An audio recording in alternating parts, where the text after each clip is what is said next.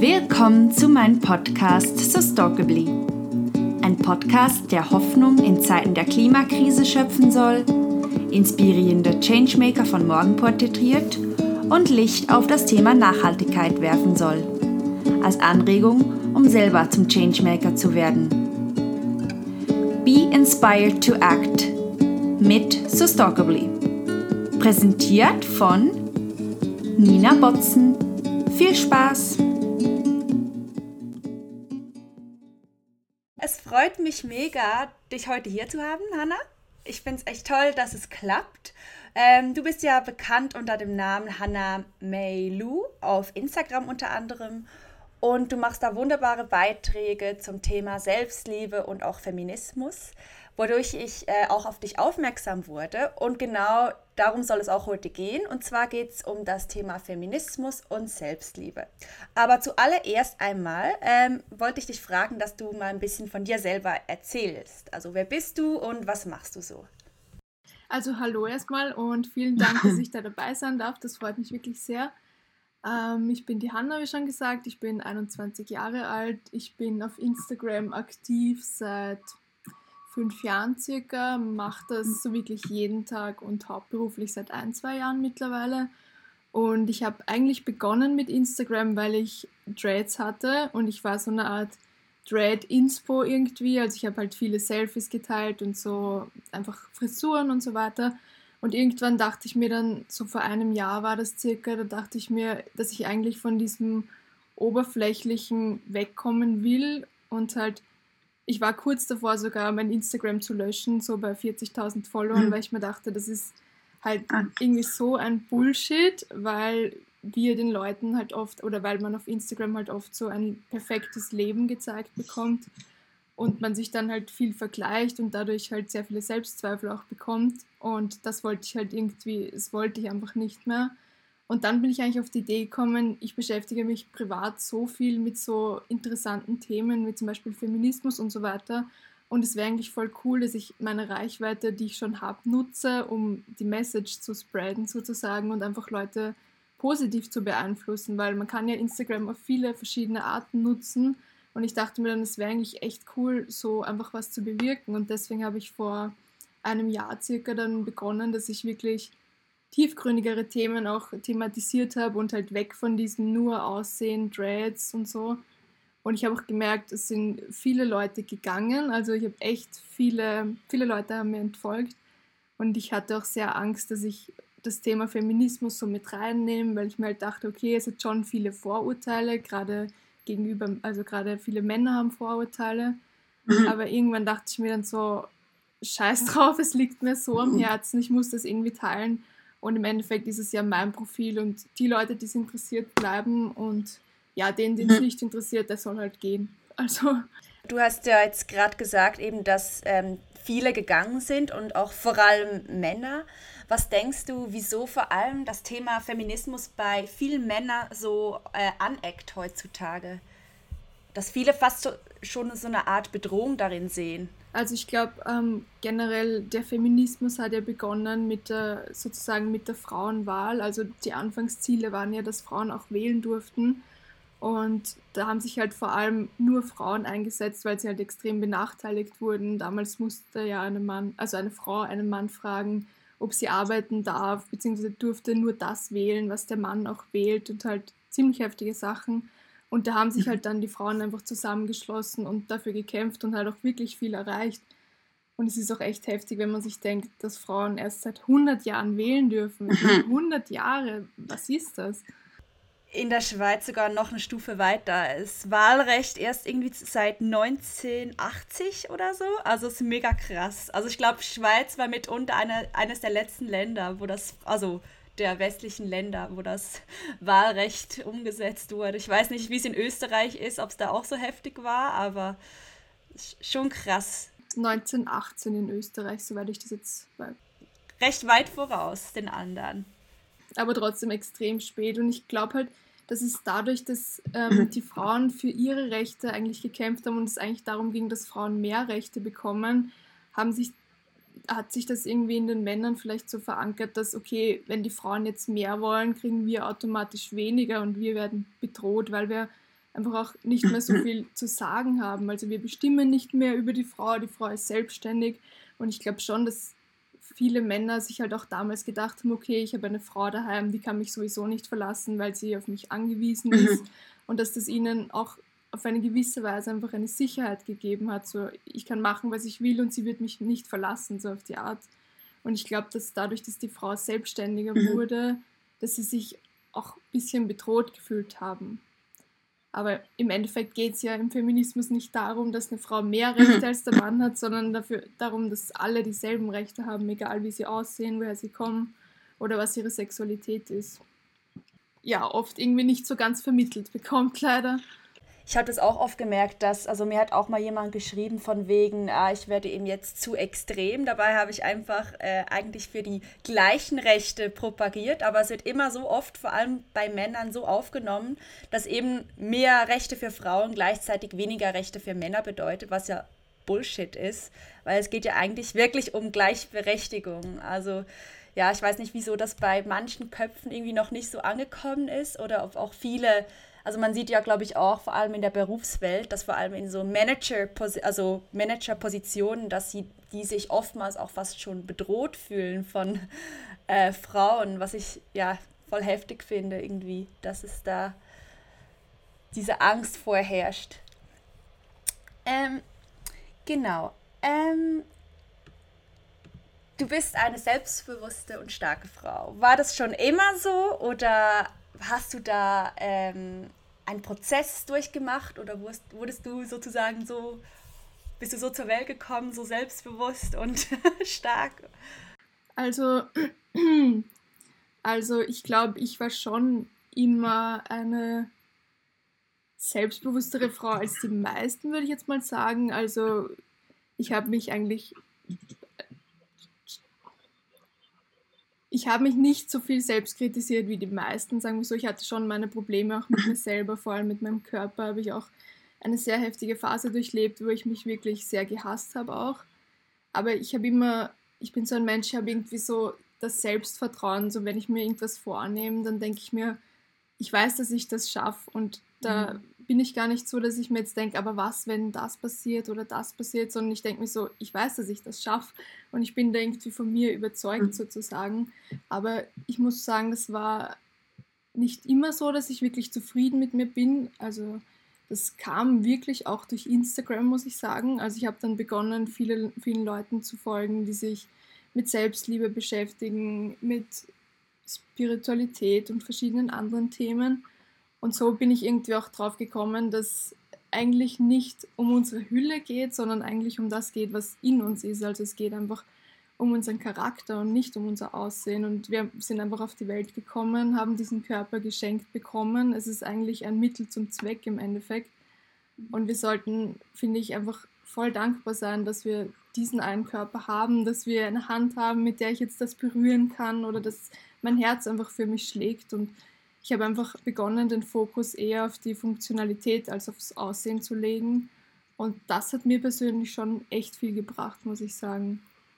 Interessant, du hast ja gerade erwähnt, dass vor allem durch Instagram eigentlich das Selbstbewusstsein besser wurde, wobei viele ja irgendwie Instagram als oberflächlich wahrnehmen oder irgendwie als eine Art verzerrte Realität wahrnehmen. Und bei dir war das, wie du jetzt gesagt hast, gerade anders wenn du mit so Vorurteilen kämpfst, von wegen, wenn Leute, also als Influencer hat man ja immer wieder mit dem Vorurteil zu kämpfen, das, was du da machst, ist voll oberflächlich, also Leute, die das nicht verstehen.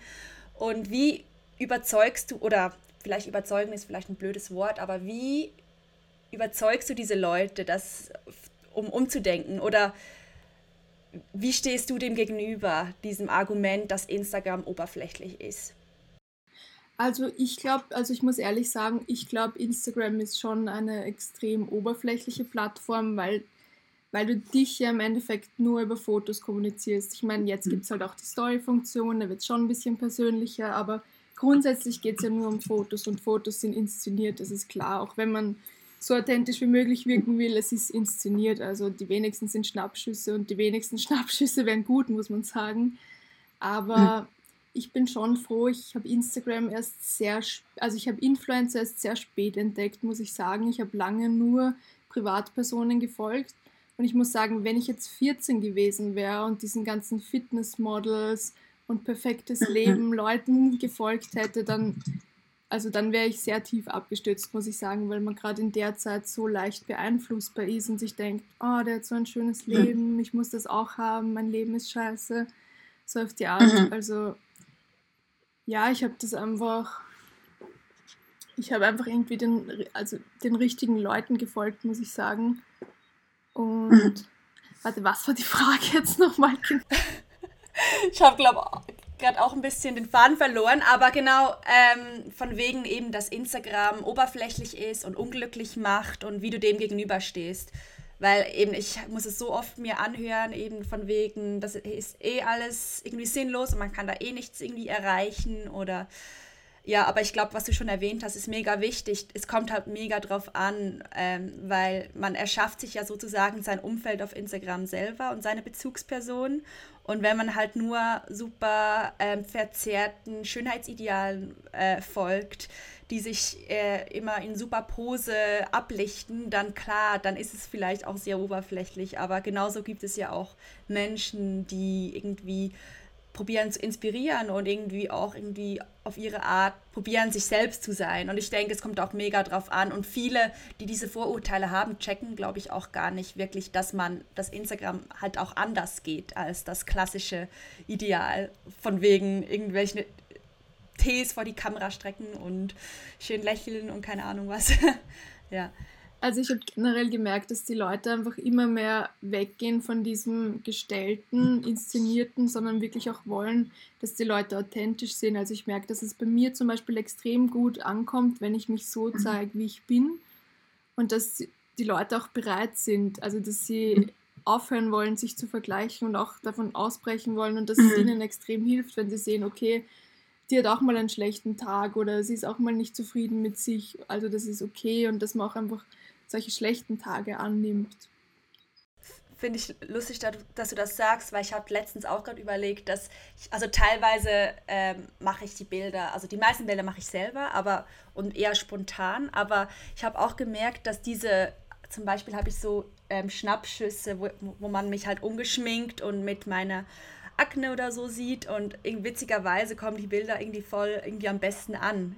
Von wegen, also im Vergleich zu irgendwelchen inszenierten Fotos mit Fotografen. Also das finde ich noch ganz interessant und eigentlich auch eine mega schöne Entwicklung, weil ich habe das Gefühl, dass erst vor allem in den letzten Jahren das mehr so Richtung Natürlichkeit ähm, ging, dass es mir so aufkam. Ähm, jetzt vielleicht an jemand, der vielleicht noch etwas jünger ist und noch ein bisschen unsicherer und noch nicht so, sich noch nicht so wohl fühlt in seiner Haut, was würdest du dieser Person raten? Oder was hat dir zum Beispiel geholfen, dich irgendwie weniger zu vergleichen und wieder mehr selbstbewusst zu sein? Also ich würde also ich würde jeden raten, der mit sich selber struggelt, mal seine Leute wirklich auszusortieren, also wirklich extrem vielen Leuten zu entfolgen, wo man einfach merkt, okay, die tun mir nicht gut. Es ist egal auf welche Weise, zum Beispiel viele Fotos von Workouts oder so. Also ich finde, das setzt auch extrem viele Leute unter Druck, wenn man unter Druck, wenn man sieht, okay, der macht jeden Tag ein Workout und ich schaffe es zum Beispiel nicht einmal die Woche ein Workout zu machen. Ich finde, das setzt einen selber halt unter Druck und man versucht halt, also man vergleicht sich halt unterbewusst extrem viel obwohl man halt seine Reise nicht vergleichen kann mit einer anderen sozusagen. Deswegen würde ich echt empfehlen, wirklich mal auszusortieren, auch Leute zu finden, die einen irgendwie positiv beeinflussen, weil ich folge jetzt wirklich nur noch Leute, die mich irgendwie positiv bereichern und ich bin da schon in einer extremen Bubble auch drinnen, aber es ist eine Bubble, die mir gut tut. Also ich gehe auf Instagram und ich fühle mich inspiriert. Ich bin eigentlich kein einziges Mal drauf und denke mir, okay, mein Leben ist scheiße, so auf die Art, was ich mir früher schon oft gedacht habe.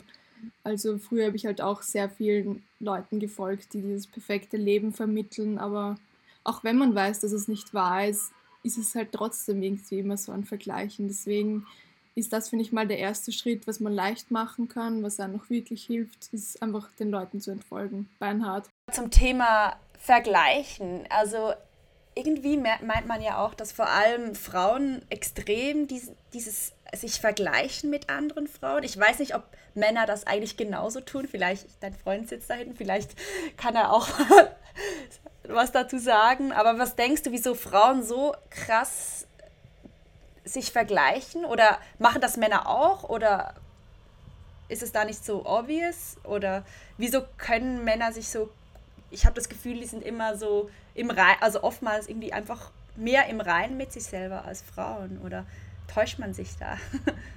ja, also ich, ich habe das Gefühl, dass man generell, also was jetzt Geschlechterrollen angeht, haben Männer und Frauen verschiedene Bilder sozusagen. Also bei der Frau geht es halt generell primär ums Aussehen, wie schaut eine Frau aus, wie gibt sie sich, eher so das Äußerliche. Und beim Mann geht es eher so darum, okay, was erreicht er, wer ist er, so auf die Art. Mhm.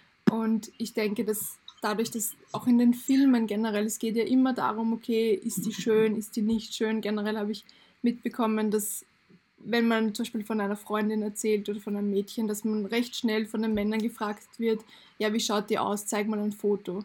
Und ich würde nie so auf die Idee kommen, mhm. wie jemand ausschaut. Das ist mir doch egal in einer Geschichte, die ich von dem höre, wie, wie der aussieht. Ich weiß nicht. Und mhm. ich glaube, dass bei den Männern es eher so, schätze ich mal, ums Innere geht. Also wenn jemand erfolgreicher ist, ich glaube, dann denkt man sich schon, okay, warum bin ich nicht so erfolgreich? Bin ich nicht mhm. gut genug, so auf die Art? Und Erfolg ist halt auch auf den ersten Blick nicht sichtbar, oder? Vielleicht daher. Daher ist es auch einfacher, sich zu vergleichen, wenn man sich irgendwie auf Äußerlichkeiten irgendwie beruht. Zum Thema Schönheit, was wir jetzt gerade eben schon angeschnitten haben. Es gibt eine Studie, die veröffentlicht wurde, also die heißt Die ganze Wahrheit über Schönheit. Und da fand man heraus, dass lediglich 4% aller Frauen weltweit sich selber als schön bezeichnen würden. Das finde ich recht krass, als ich über diese Statistik kam. Also es ist zwar schon auch wieder eine ältere Studie, vielleicht hat sich mittlerweile auch wieder was geändert. Aber was gut, wir haben das Thema jetzt eigentlich jetzt gerade schon angeschnitten, aber was denkst du, wieso nur 4% sich als schön bezeichnen würden? Also ich finde es schon echt schockierend. Ja, ich finde es erstmal auch extrem schockierend. Ich habe mich mit dem Thema auch schon länger beschäftigt. Generell mit dem Bild, wie sich Frauen oder junge Mädchen selber sehen, ähm, mit verschiedenen Statistiken und die sind eigentlich alle sehr heftig, vor allem gerade was Essstörungen angeht, sieht man stark, dass Frauen zwischen 14 und 18 extrem viele, also extrem viele Frauen Essstörungen haben, was halt auch mhm. gerade die Pubertät ist, wo sich der Körper entwickelt, lehnt man das halt irgendwie ab. Und wie ich schon gesagt habe, geht es bei Frauen generell viel ums Aussehen. Vielleicht auch, dass sie irgendwie sich selber auch allgemein strenger beurteilen, weil irgendwie die gleiche Umfrage hat dann auch gefragt, wie viele der anderen Frauen würdest du als schön bezeichnen. Das war natürlich weitaus mehr, irgendwie um die 50 Prozent oder mehr. Aber ich, ich weiß nicht, vielleicht ist es auch wieder, weil Frauen einfach so selbstkritisch mit sich um, also allgemein sind und irgendwelche Studien zeigen auch, also ohne jetzt zu verallgemeinern, aber generell, dass halt auch Männer zum Beispiel einfach mehr Selbstbewusstsein haben als Frauen oder ja, vielleicht rührt das noch von den früher, früheren Zeiten, wo halt die Frau wirklich nur aufs Äußere ähm, reduziert wurde und sozusagen das Anhängsel des Mannes war oder das sozusagen das Vorzeigeschild. Aber das ist schon krass, finde ich. Ähm, dann gerade zum Thema Schönheit bleiben wir ganz kurz dabei. Was bedeutet denn für dich Schönheit? Deine Definition von Schönheit? Ich glaube halt auch generell, wie ich vorher schon gesagt habe, dass bei Frauen generell das Aussehen halt zählt und die Schönheit und wie man aussieht. Aber ich glaube, dass gleichzeitig auch der extreme Druck ist, wenn man sagt, dass man sich selber schön findet, dass man recht schnell als arrogant eingestuft wird und nicht als selbstbewusst. Also das mhm. Selbstbewusstsein bei Frauen halt oft gleich auf Arroganz schließt, weil jemand, also eine arrogante Frau mag keiner oder eine Frau, die weiß, dass sie schön ausschaut, die ist dann halt sehr bedrohlich für Männer, weil sie halt weiß, was sie kann, so auf die Art. Und ich glaube, dass, das, dass man da extrem gefangen ist, denn wenn man Probleme mit sich selbst hat, ist man auch nicht gut, aber wenn man zu sich selbst steht, ist man auch nicht gut. Also man ist da so mhm. gefangen und egal wie man ist, es, es ist nicht okay so. Also ich glaube, das ist gerade für Frauen extrem schwierig, ja. da ein gesundes Selbstbild zu entwickeln. finde ich ein sehr wichtiger Punkt, den du da gerade gesagt hast. Dass immer eigentlich schwierig ist, eigentlich allen Anforderungen oder aus äußeren Erwartungen wirklich gerecht zu werden, weil so oder so entweder ist man zu wenig selbstbewusst oder dann zu sehr selbstbewusst. Und ich wurde auch schon oft, werde ich irgendwie als arrogant wahrgenommen. einfach zum Beispiel, wenn ich feiern gehe zum Beispiel und einfach irgendwie eine gute, also eine gute Zeit habe und halt mit meinen Freunden da bin und irgendwie irgendwelche Herren halt irgendwie nicht beachte, wird man dann oft so irgendwie abgestempelt, ah, du bist arrogant einfach so irgendwie das Desinteresse oder das Selbstbewusstsein und das gute das im Reinsein mit sich selber wird dann direkt als Arroganz bezeichnet. Und es ist schon, ja, schwierig dann. Aber schlussendlich, ja, kann einem das natürlich auch egal sein.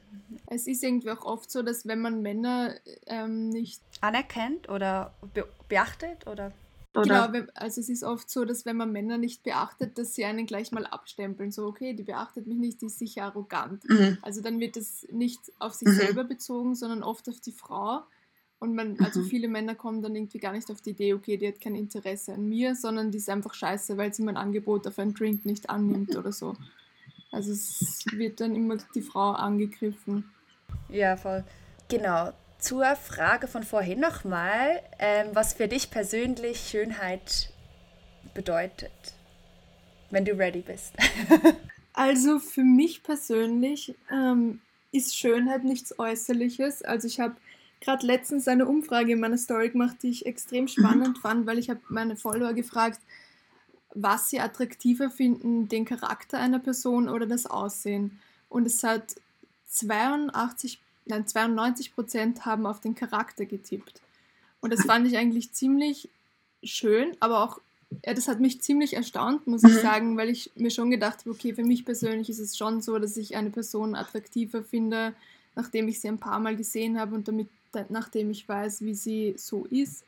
Aber dass es wirklich 92 Prozent sind, ich finde, das sagt schon viel und das sagt auch, dass Selbstbewusstsein, finde ich, viel attraktiver machen kann. Also ich finde, es ist oft so, dass eine Person vom Aussehen vielleicht nicht so attraktiv ist, aber wenn man sie dann näher kennenlernt oder wenn sie einfach zu sich steht und sagt, jo, ich bin hier, ich bin so wie ich bin, ich finde, das, das macht extrem attraktiv. Also ich finde, mhm. Ausstrahlung ist schön. Ausstrahlung, ja. Finde ich auch, merkt man auch, also genauso, ich habe auch schon irgendwelche Männer gedatet oder so, die mega schön waren, aber irgendwie bei denen war einfach die Ausstrahlung so nicht, also kaum vorhanden und dann merkt man halt einfach, ist die Person einfach, ja, dass die Ausstrahlung irgendwie ein schönes Lachen oder so so viel wichtiger ist irgendwie. Ja. Aber ich glaube, es kommt vielleicht auch darauf an, wenn man, je nachdem, in welchen Umkreisen man halt so Umfragen macht, also kann, kann ich mir jetzt auch gut vorstellen, dass zum Beispiel ja, in irgendwelchen Hyper-Fitness-Communities, also nicht um die jetzt abzustempeln oder so, überhaupt nicht, aber wo jetzt vielleicht wirklich noch das Bild noch ein bisschen anders ist, kann ich mir gut vorstellen, dass vielleicht dann Muckis oder so dann noch höher eingestuft werden, aber vielleicht bin ich, liege ich da auch falsch, aber ja. Ähm, ähm, gehen wir mal rüber über zum Thema Selbstliebe. Und zwar wollte ich dich fragen, ob du ähm, irgendwelche so Praktiken oder Rituale hast, die, die du für dich gefunden hast, die dir eigentlich so dabei geholfen haben, dich selber mehr zu akzeptieren und zu lieben? Mhm. Also erstmal habe ich verschiedene Bücher gelesen, wo, also die auch mit dem Thema Spiritualität zu tun haben. Zum Beispiel habe ich das Buch äh, Neue Erde von Eckhart Tolle gelesen. Und das hat mich sehr beeinflusst, würde ich sagen, weil es eben da auch darum geht, dass wir, dass es eigentlich um unseren Geist geht und nicht um unseren Körper und wir einfach nur jetzt diese Zeit, in der wir auf der Erde sind, diesen Körper haben und den dann auch wieder verlassen. Also es ist einfach nur eine Hülle. Und das war schon mal der erste Schritt. Und dann habe ich begonnen, mich in den Spiegel zu schauen und einfach mal zu versuchen, mich einfach anzuschauen, ohne zu urteilen beziehungsweise mich anzuschauen und meinem Körper dankbar zu sein. Also ich habe mich angeschaut und habe gesagt, danke Beine, dass ihr mich dorthin trägt, wie ihr mich hinträgt oder danke Hände, dass ich mit euch täglich irgendwas berühren darf. Einfach versucht, diese Dankbarkeit für meinen Körper zu entwickeln. Das hat mir extrem geholfen. Und es gibt ja eigentlich an jedem Körper, also jeder Mensch findet irgendwas an sich, was er schön findet. Egal ob äußerlich oder innerlich. Und ich habe dann begonnen, eben auch mich in den Spiegel zu stellen und mir zu sagen, heute schaust du schön aus oder keine Ahnung, deine Lippen sind schön. Und ich habe einfach begonnen, mir selber Komplimente zu machen und den Fokus eher auf die Stellen zu legen, die ich wirklich schön finde, als auf die, die vielleicht nicht so schön sind. Und das mhm. hat mir auch extrem viel geholfen. Und ich muss sagen, mir hat meine Beziehung auch viel geholfen, weil vor der Beziehung war ich nicht so selbstbewusst, auch was meinen Körper angeht, hatte ich sehr viele Probleme mit mir. Und dann habe ich gelernt, okay, es gibt jemanden, der liebt mich so, wie ich bin. Und weil ich weiß, dass mich jemand so liebt, kann ich mich ja auch selber so lieben. Also mhm. das, das hat mir schon echt viel geholfen, auch muss ich sagen. Wie war das bei dir?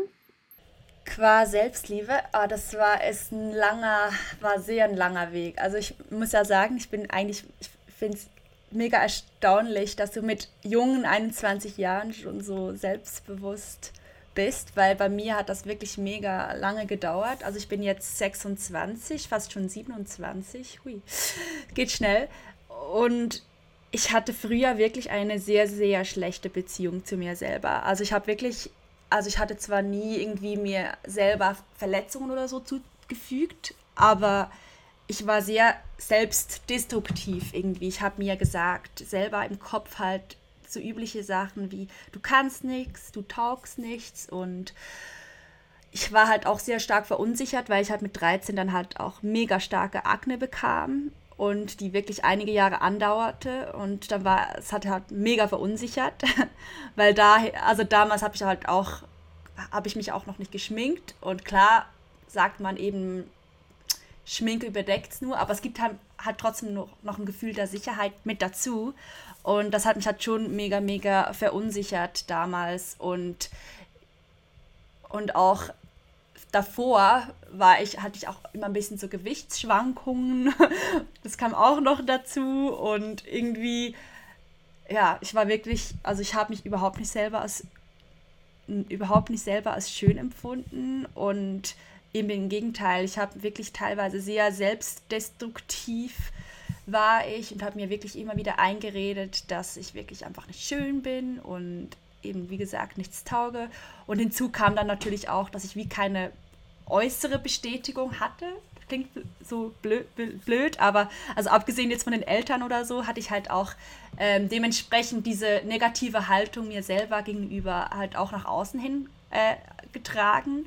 Und auch zum Beispiel so das Thema Männer, das kam bei mir auch erst mega, mega spät auf. Also ich habe erst irgendwie so mit 18 oder so angefangen zu daten. Und vorhin hatte ich halt wirklich auch einfach das Gefühl, also ich hatte hat, war halt auch mega verunsichert wegen meinen Brüsten, weil die halt mega klein waren und ich habe halt, oder immer noch sind, aber jetzt habe ich kein Problem mehr damit. Aber da habe ich einfach so viele Unsicherheiten gehabt und ja, ich habe mich auch eher so ein bisschen versteckt und ja, aber ich habe jetzt in den letzten Jahren habe ich halt irgendwie auch immer mehr an mir gearbeitet und aber wirklich gut oder wirklich selbst jetzt als selbstbewusst würde ich mich erst so seit wirklich ein Jahr oder so einstufen, weil vorhin war es alles ein bisschen ein Prozess und klar, es ist immer noch ein Prozess. Ich finde, man kann immer dazulernen und klar, es gibt immer Tage, wo man sich scheiße fühlt, hässlich fühlt und keine Ahnung was, aber ich denke, bei mir war es vor allem auch irgendwie die Erkenntnis zu sehen, also Sachen, die ich halt erreicht habe einerseits, ähm, Freundschaften, die ich jetzt neu ähm, knüpfen konnte oder auch zum Beispiel durch, durchs Reisen war bei mir auch, also wo ich jetzt das erste Mal alleine ähm, reisen ging für ein paar Wochen und dann wirklich selbstständig unterwegs war, das hat mir halt auch mega viel Selbstbewusstsein gegeben, so, ah, ich kann ja doch was irgendwie und äh, ich komme ganz klar, ganz gut klar alleine. Und ja, ich glaube, es ist wirklich einfach mega ein Prozess und wie du vorhin auch schon gesagt hast, kommt auch mega auf die Perspektive drauf an. Also klar, man, ich kann mir jetzt auch noch einreden, ah, meine Haut sieht scheiße aus, weil ich habe wieder Unreinheiten und so. Aber es kommt halt darauf an, worauf man den Fokus setzt. Und wenn ich halt, ich finde, das ist halt für mich momentan jetzt einfach eine Nebensächlichkeit. Klar, an gewissen Tagen nervt es mich mehr. Aber wenn man halt die Sachen Fokus, im Fokus hat, die man halt an sich wertschätzt und an all die Dinge denkt, die man schon erreicht hat und all die anderen Menschen denkt, die einem lieb haben, ich glaube, es ist wirklich viel, viel Kopfsache einfach. Genau. Aber ja, es war ein, ein langer Weg bei mir und, und klar, ich bin, es gibt immer noch viele Unsicherheiten, aber man, man lernt jeden Tag dazu. Und auch lesen hilft auch sehr, finde ich. Ähm, ja. Es ist generell einfach ein langer Weg, den die Leute oft nicht sehen, weil man denkt sich, okay, man mhm. sieht den jetzt auf Instagram und denkt sich, boah, die ist so selbstbewusst, die war das schon immer. Aber mhm. man vergisst halt einfach diesen Prozess und jeder Mensch mhm. hat diesen Prozess und auch ich, keine Ahnung, ich bin jetzt auch nicht an jedem Tag zufrieden mit mir. Also es gibt dann schon auch vereinzelt, wirklich selten muss ich sagen, aber es gibt dann schon manchmal Tage, da schaue ich mich in den Spiegel und weine, weil ich mir denke, okay, ich finde mich überhaupt nicht schön und was mache ich da eigentlich und ich belüge mich eigentlich selber und es, es muss doch so sein, dass man sich jeden Tag wirklich schön findet. Es kann doch nicht sein, dass ich so eigentlich selbstbewusst bin, aber dann trotzdem solche Rückschläge mhm. irgendwie habe und ich mache mir dadurch dann irgendwie noch mehr Vorwürfe und anstatt dass ich das Gefühl das kenne ich. dass auch ich nicht perfekt bin und dass das einfach eine mhm. Reise ist, wo man glaube ich nie nie ankommt. Also ich glaube, das ist ein nie endender Weg einfach. Mhm. Es wird immer schöner mit der Zeit. Ja, ich kenne das auch nur zu gut, wenn man dann irgendwie äh, eben dieses Bild der selbstbewussten Frau so vor allem halt auch noch in die Öffentlichkeit trägt und dann halt auch eben, also viele Leute sehen, also ich probiere oder halt immer auch die negativen Sachen zu teilen, aber klar, wenn es mir wirklich scheiße geht, nehme ich dann, ist mein erster Instinkt, dann nicht gerade die Kamera in die Hand zu nehmen, das zu filmen, weil ich dann gerade halt anderes zu tun habe. Und ich finde das halt trotzdem, und dadurch sehen die Leute halt immer noch, immer nur noch diesen Ausschnitt von meinem Leben, auch wenn sie sehen, dass nicht jeder Tag rosig ist bei mir. Aber ich finde das immer wieder erstaunlich, wenn ich dann so Nachrichten bekomme wie, ah, du bist zu super glücklich und selbstbewusst und dann, also klar, ich bin zufrieden und ich bin happy, aber ich habe auch Tage, an denen es mir nicht gut geht und man sieht dann halt trotzdem, viele denken, dass ich dann immer, also 24-7 wirklich so toll, top motiviert und fröhlich bin. Und ja, das finde ich schon und das ist dann natürlich, oder dann steigt der Druck auch wieder wenn, bei anderen Menschen, weil ich merke dann, wenn es mir mal plötzlich dann nicht so gut geht, denke ich so, scheiße, oh nein, die meinen ja alle, dass es mir die ganze Zeit so top gut geht. Jetzt muss es mir auch so top gut gehen. Und dann mache ich mir, wie du jetzt gesagt hast vorhin, auch noch selber noch mehr Vorwürfe. Und irgendwie, wenn ich irgendwie am Heulen bin, dann heule ich gerade noch oben drauf, weil ich heule, weil ich nicht heulen will. Und dann ist echt ein so ein Chaos-Konzert. Aber ja, ich glaube, das ist, ja, man ist immer ein bisschen strenger mit sich selber als mit anderen. Und ich glaube, das ist mega wichtig. Einfach, also, das finde ich immer interessant, weil irgendwie anderen Leuten fällt es immer so, also mir fällt es immer so, oder einem fällt es immer so einfach, äh, anderen Leute irgendwie Ratschläge zu geben oder, sie, oder anderen Leute Komplimente zu machen. Aber mit sich selber ist man dann immer noch so ein mehr, mehr kritisch und ich weiß auch nicht, ich irgendwie hat auch höhere Erwartungen und aber ja, ich glaube, es ist bei vielen auch so. Was ich auch sehr spannend fand, ähm, ein Zitat, was ich mal gelesen habe, was mich auch noch, also bei dem hat es bei mir irgendwie Klick gemacht und es ging so, dass behandle dich selbst, wie du deine siebenjährige Schwester behandeln würdest. Oder sprich mit dir so, wie du mit deiner ah, siebenjährigen ah, Schwester ja. sprechen würdest. Und das hat mich irgendwie so berührt, weil dann hatte ich eine Zeit lang, wenn ich mir sowas Schlechtes gesagt habe, hatte ich irgendwie so mich als kleines Kind vor mir und dann musste ich fast direkt weinen, dass, dass ich meinen Körper, dass ich mhm. mir sowas antue. Also bei mhm. mir ist jetzt auch oft so, wenn ich mich in den Spiegel schaue und eben so einen schlechten Tag habe und mir denke, okay, du bist hässlich oder das ist schier an dir, dann habe ich irgendwie auch so ein schlechtes Gewissen, dass ich mit meinem Körper so unachtsam umgehe mhm. und dass ich mich gerade wirklich, also dass ich mir das antue einfach. Also mhm. jetzt habe ich schon ein ganz anderes Bild, weil früher war es so, okay, es ist halt dein Körper, es bist halt du irgendwie. Mhm. Ist, ist okay, wenn man sich selbst beschimpft, aber jetzt ist es so, dass ich mir denke, okay, ich beschimpfe gerade wen anderen. Also vom Gefühl mhm. her ist es einfach irgendwie ein anderes Empfinden mittlerweile.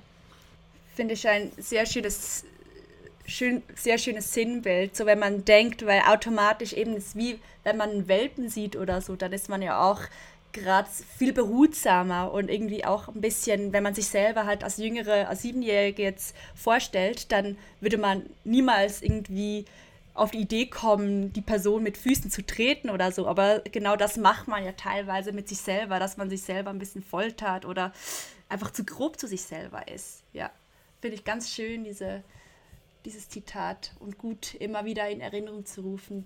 Wie, wie gesagt, eben, du interessierst dich ja mega für Feminismus, wie wir jetzt alle auch schon gemerkt haben, was mega cool ist. Woher kommt eigentlich dieses persönliche Interesse? Hat das, womit hat das angefangen? Oder, oder wieso ist das Thema so wichtig für dich? Also wie es angefangen hat, weiß ich ehrlich gesagt gar nicht. Also ich glaube, das kam irgendwie so schleppend immer mehr, dass ich einfach diese Ungleichheit auch immer mehr gespürt habe, sei es jetzt persönlich oder von Geschichten, die ich gelesen oder gehört habe. Aber es ist einfach, es, ich finde es einfach so heftig, wie, wie arg der Unterschied zwischen Männern und Frauen ist. Also, was ist jetzt ein gutes Beispiel dafür? Allein einfach, dass Frauen oft als Objekte gesehen werden. Also es hm. ist ja oft so, dass man sagt, das ist die Frau von dem Herrn oder so. Oder dass man wirklich sagt, mhm. dass man die Frauen als Objekte einfach sieht, auch in Werbungen, dass man mit, mit Körperteilen wirbt. Also dass man die Frau quasi im Kopf sozusagen zerstückelt und auf die einzelnen Teile, wie sagt man? Reduziert eigentlich. Ja, oder? reduziert mich macht es einfach, wenn ich so Geschichten höre oder zum Beispiel als Frau allein auf die Straße gehen am Abend. Also es, mhm. ich glaube, da hat fast jede Frau Angst allein und ich bin auch oft in Wien mit zum Beispiel einem kurzen Rock und es ist schon dunkel und ich denke mir auch so, okay, was ist, wenn da jetzt wer ist, der mich überfällt oder so. Man ist einfach, man, man muss einfach Angst haben als Frau. Also mein Freund oder Männer haben, mhm. glaube ich, diese Angst nicht so. Ich meine, es gibt schon so Gegenden, wo man Angst hat und so, aber ich glaube, das ist schon was anderes oder mhm. ich gehe auf die Straße mit einem normalen Outfit, ich habe halt einen Rock an und man muss damit rechnen, dass die Bauarbeiter oder so hinterher pfeifen. Und das sind halt einfach ja. das, diese Alltagssachen, die halt irgendwie schon so normal sind für uns zum einen. Aber wenn man genauer drüber nachdenkt, ist das halt extrem heftig und ich finde, mich macht das dann auch so wütend, dass wir Frauen einfach damit leben müssen, so auf die Art, so ja, wir, wir können uns halt nicht wehren und unser Körper schaut halt so aus und deswegen darf man das mit uns machen. Und ich weiß nicht, da habe ich einfach innerlich so eine Wut, dass ich mir denke, okay, ich muss da jetzt was sagen, weil ich kann das nicht so hinnehmen. Und dadurch hat es irgendwie begonnen, dass ich immer mehr Geschichten gelesen habe darüber, wie Frauen benachteiligt wurden. Auch dass Frauen ja im Endeffekt, dass es voll lang gedauert hat, bis Frauen studieren durften. Oder eben das mhm. Wahlrecht zum Beispiel 100 Jahre, wie lange gibt es uns Menschen? Keine Ahnung, wie viel, tausend oder Millionen Jahren. Ich bin da echt nicht gut in Geschichte, aber 100 Jahre, das finde ich halt echt einfach schockierend. Oder generell heutzutage, was teilweise in anderen Ländern und Kulturen noch so abgeht, da sind wir im Westen eigentlich eh schon recht gut aufgestellt. Aber letztens zum Beispiel habe ich mir gerade wieder was über Genitalverstümmelung angehört oder ange durchgelesen eigentlich. Und das ist das ist einfach so heftig, was da gemacht wird. Also mhm.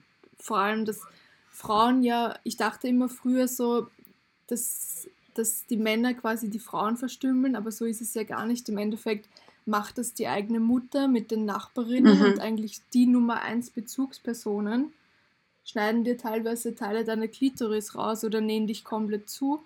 Mhm. Und das habe ich gelesen und ich dachte mir, Alter, das, das ist heute noch, es gibt es auch in mhm. Österreich. Und das hat mich einfach richtig schockiert und genau das sind die Gründe, weshalb ich mir denke, okay, ich muss aufstehen, ich muss was sagen, weil das mhm. kann es nicht sein, dass das 2020 dann immer noch unter Kultur gilt. Mega erschreckend. Also ich oft höre ich ja, also vor allem eben, das sind halt extreme Beispiele, die leider Realität sind. Aber von Leuten, jetzt hier höre ich dann oft so, ah, uns Frauen geht es ja hier gut. Ich verstehe jetzt nicht ganz, wieso wir für unsere Rechte kämpfen müssen. Aber es geht ja auch darum, dass man also für Frauen weltweit kämpft, nicht nur für sich selber oder die Leute jetzt in Österreich oder in der Schweiz. Wobei auch dort noch immer diese Ungerechtigkeiten vorherrschen. Ich habe jetzt auch jetzt gerade vor dem Call, muss ich noch kurz ein Essay fertig schreiben, von wegen ähm, äh, Women in the Workplace. Und es ist einfach schon krass, wie ähm, vor allem, also wie Frauen teilweise auch noch in der Berufswelt mit Vorurteilen zu kämpfen haben, von wegen, dass sie nicht so ernst genommen werden oder eben als Bedrohung irgendwie ähm, angesehen werden. Und ich denke dann auch, also vielleicht sind diese ähm, Un Ungerechtigkeiten nicht immer sichtbar, aber sie sind halt einfach da und viele Leute nehmen das halt dann irgendwie, wollen das nicht wahrhaben und ich finde, wir haben da auch immer, auch in unseren westlichen Ländern, noch mega, also a long way to go. Und wie du gesagt hast, es ist einfach unglaublich, wenn man denkt, dass es alles erst so, also eben, dass man das Wahlrecht erst bei euch jetzt so um die 100 Jahre hat und hier erst so eben so 40, 50 Jahre. Also es ist einfach unfassbar. Also noch viel, viel zu lernen. Ja, ich finde, durch das Wahlrecht verbildlicht sich das auch am besten, weil man sich, weil es halt für uns so normal ist, dass jeder wählen kann, egal ob jetzt mhm. Frau oder Mann, und weil es irgendwie sowas, so ein Grundrecht auch ist. Und wenn man sich denkt, okay, das gibt es erst seit 100 mhm. Jahren, wie schaut es sonst noch so aus? Also Du hast ja auch, die, du, warst du das, wo die Telefonistin geschaut hat? Oder? Ich habe die auch gesehen, ja.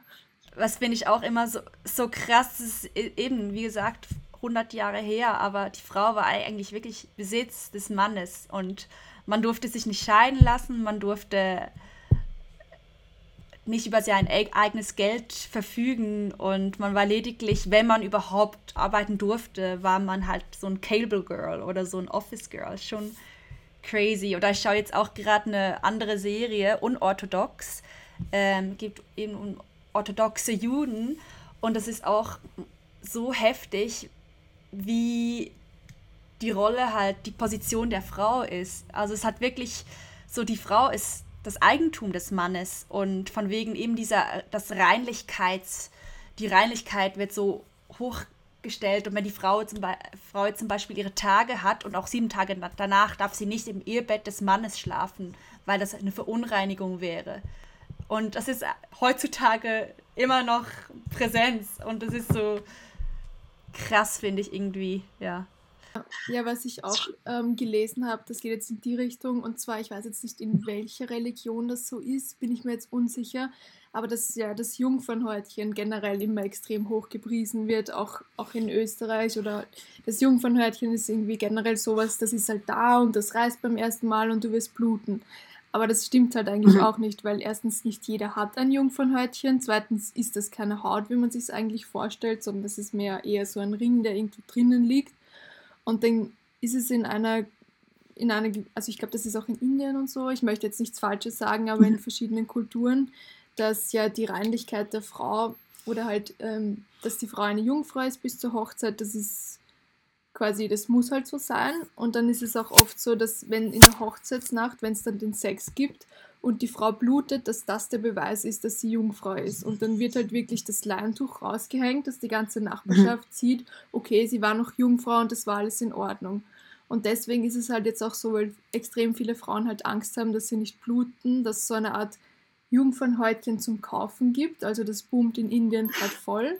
Das kann man sich kaufen. Das ist einfach so ein kleines Plastikding, was man sich irgendwie reinsteckt und das stößt halt dann quasi so Fake-Blut ab, damit es halt ja blutet. Und ich finde, das ist halt so arg, dass man da einfach generell so wenig über die weibliche Anatomie auch aufgeklärt wurde, weil einfach mhm. das, die weibliche Anatomie, die Klitoris, also das komplette Aussehen der Klitoris kennt man erst seit 20 Jahren. Davor ja, hat man einfach geglaubt, okay, das wird eh so circa ausschauen wie beim Mann. Die Sexualität ist halt einfach die schwächere wie vom Mann. Man hat halt immer vom Mann auf die Frau geschlossen, man hat sich nie mit der Frau beschäftigt. Eben erst seit 20 Jahren weiß man, wie eine Frau wirklich anatomisch aussieht. Und ich finde, also das finde ich auch schockierend, weil man sagt immer, ja, wir sind schon so weit, wir sind 2020, die Technik ist so weit, wir sind so fortgeschritten. Und dann weiß man einfach erst seit 20 Jahren, wie eine Klitoris aussieht. Das ist unglaublich, wusste ich gar nicht. Das ist crazy. Ich habe auch letztens auch noch so einen Kurzfilm über, ähm, ist mega gut über ähm, Frauen, also es spielt in Indien und dort ähm, halt Menstruation in Indien. Und da, da viele ja wirklich überhaupt nicht aufgeklärt sind und vor allem Männer, die wissen nicht mal, was das ist, wenn die ihre Tage haben. Die, die der war so, hä, was ist das? und das ist so, ich meine, der hat irgendwie ein Handy in der Hand, weißt du, ein Smartphone, aber gleichzeitig so unaufgeklärt in diesen Bereichen. Ja, ich denke einfach, dass allgemein, also so,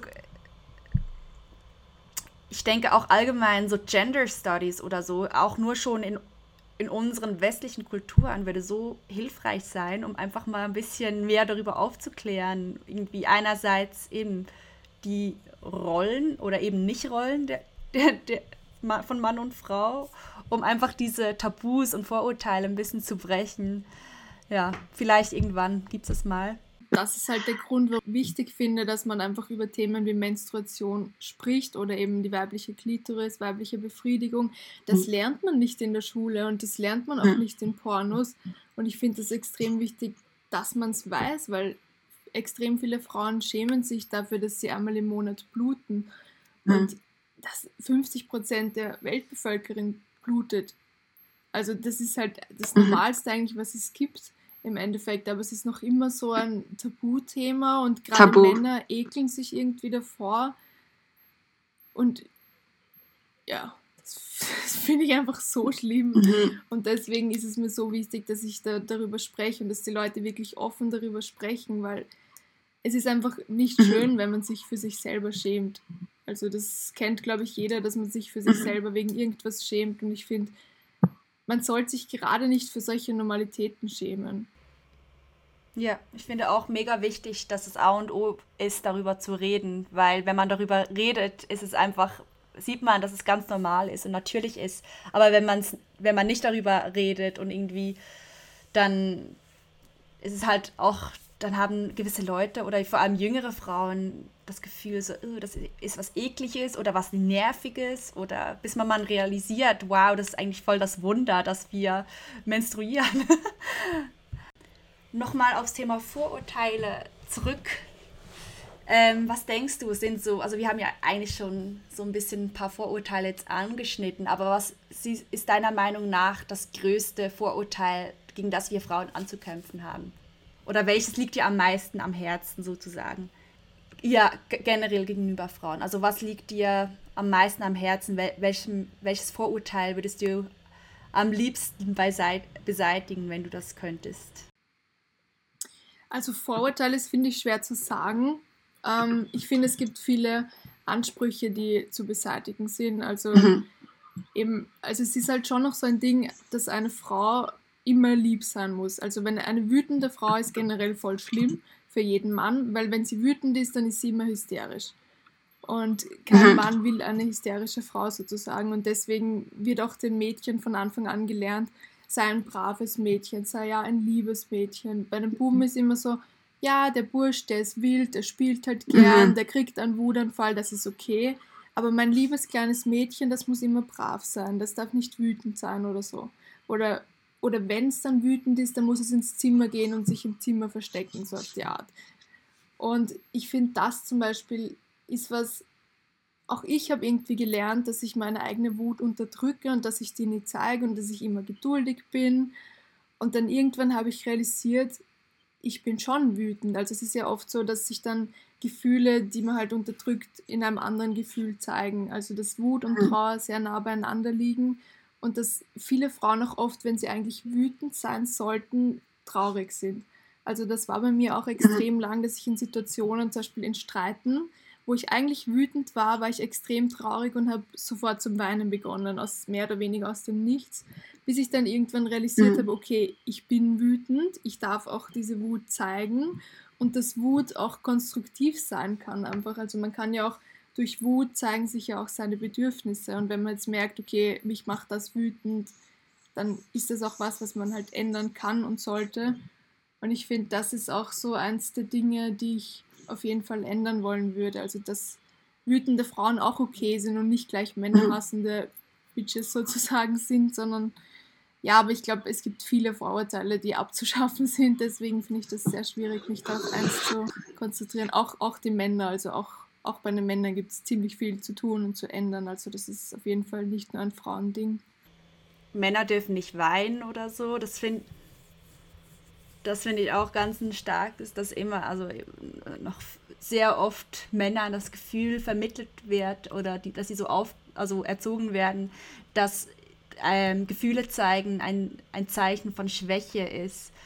Und ich glaube darum eben, ich meine, ich kenne viele Männer, die immer noch Mühe haben, also irgendwie Emotionen wirklich zu zeigen und ja. Ja, das ist halt irgendwie, dass das Frauen, also dass wenn Frauen weinen, dann ist das okay, weil die Frauen sind generell sensibler, weil die Männer sind ja nicht mhm. sensibel, die sind ja stark, die weinen ja nicht, die dürfen wütend sein, das dürfen sie, weil das ist irgendwie so ein starkes Gefühl und das finde ich halt auch extrem toxisch, wenn Männer nicht traurig sein dürfen, weil es ist ja oft, es ist echt oft so, dass wenn ein kleiner Junge weint, dass die Mutter sagt, ja, jetzt wein doch nicht oder jetzt hör doch auf zum Weinen und so wird einem das recht bald mal gelernt, okay, weinen ist nicht gut, ich darf nicht weinen und dann zeigt sich die Gefühl Trauer halt in Wut und ich weiß nicht, ob mhm. Wut unbedingt besser ist sozusagen.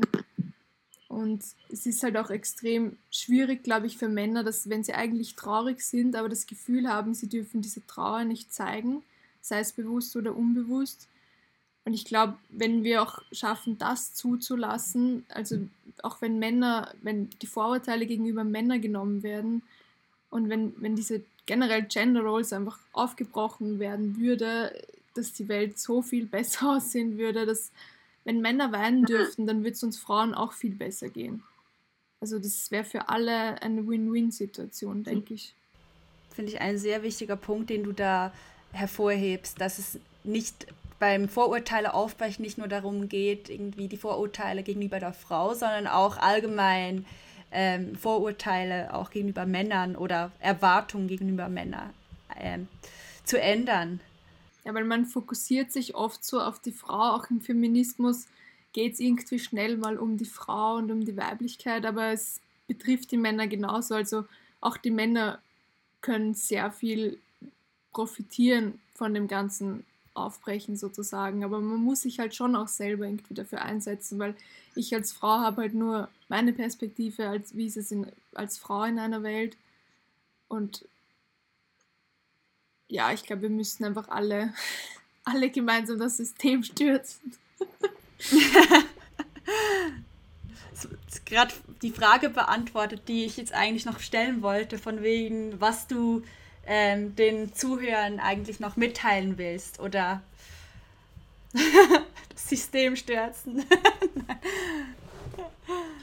ja, ich glaube, es ist einfach extrem wichtig zu lernen, sich selber zu akzeptieren oder sich, sich mit sich selbst auch beschäftigen und diese Empathie zu entwickeln. Und auch wenn jemand anders anders ausschaut oder irgendwas anders macht, dass man den nicht verurteilt, sondern dass man sagt, okay, für mich zum Beispiel geht Körperbehaarung gar nicht, finde ich voll eklig, aber es ist okay, wenn du Achselhaare hast. Also ich akzeptiere dich trotzdem und wir können trotzdem miteinander reden, weil oft ist es irgendwie so, wenn man nicht einer Meinung ist, dass man gleich so die ganze Persönlichkeit angreift und sich denkt, ja, das, das ist ein Trottel, so auf die Art. Aber es ist halt einfach so, dass man selten Menschen findet, mit denen man immer übereinstimmt in jeder Meinung. Also ich glaube, dass die dieses Austauschen extrem wichtig ist. Also ich merke es auch bei meiner Community, wenn ich mal Kritik bekomme, bin ich eigentlich sehr dankbar. Es kommt natürlich darauf an, ob es konstruktive Kritik ist oder einfach Hassnachrichten. Aber grundsätzlich bin ich sehr, sehr dankbar für neue Blickwinkel. Und deswegen finde ich es auch so spannend, dass man sich mit nicht Gleichgesinnten austauscht, weil man immer was lernen kann voneinander. Also so ein neuer Blickwinkel ist schon was echt Wichtiges versuchen, die Vorurteile mhm. irgendwie abzulegen und sich selber und andere so anzunehmen, wie sie sind.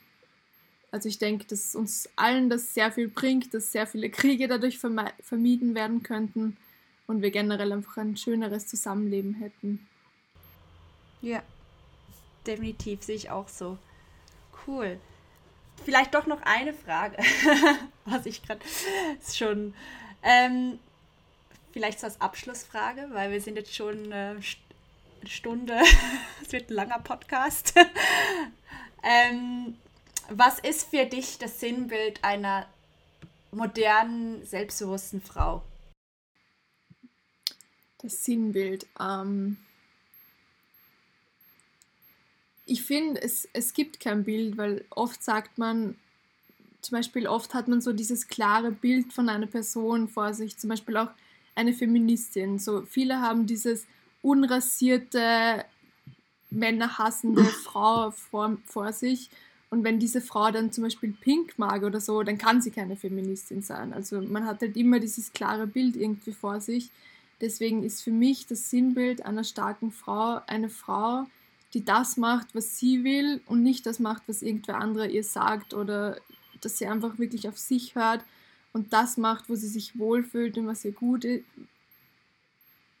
was ihr gut tut und ja, einfach das tut, was sie will und für richtig hält. Das ist für mich so das Sinnbild. Schön, sich selber sein, sozusagen. Sehe ich genauso wie du. Sehr schön. Cool. Ja, war mega cool mit dir, hat mich sehr gefreut. Ich fand es eine sehr interessante, ein sehr interessantes Gespräch und es hat mich mega gefreut, dass du hier warst. Ich möchte mich da herzlich bedanken bei dir. ähm, genau, bevor ich es jetzt noch vergesse, genau, ähm, willst du noch mal sagen, genau, wo man dich genau findet, unter welchem Namen? Ihr findet mich auch auf Instagram unter dem Namen Hannah Meilu. Also ich habe auch vor kurzem einen Blog ins Leben gerufen, der heißt hannamelu.com. Er ist noch ziemlich in den Startlöchern, mhm. aber es kommen jetzt auf jeden Fall mehr spannende Themen. Und ich werde auch viel über Feminismus, Selbstliebe, Body Positivity, Sexualität teilen. Also das wird auf jeden Fall mein nächstes Projekt werden. Also ihr könnt da auch gern vorbeischauen. Das würde mich freuen. Sehr cool. Danke vielmals.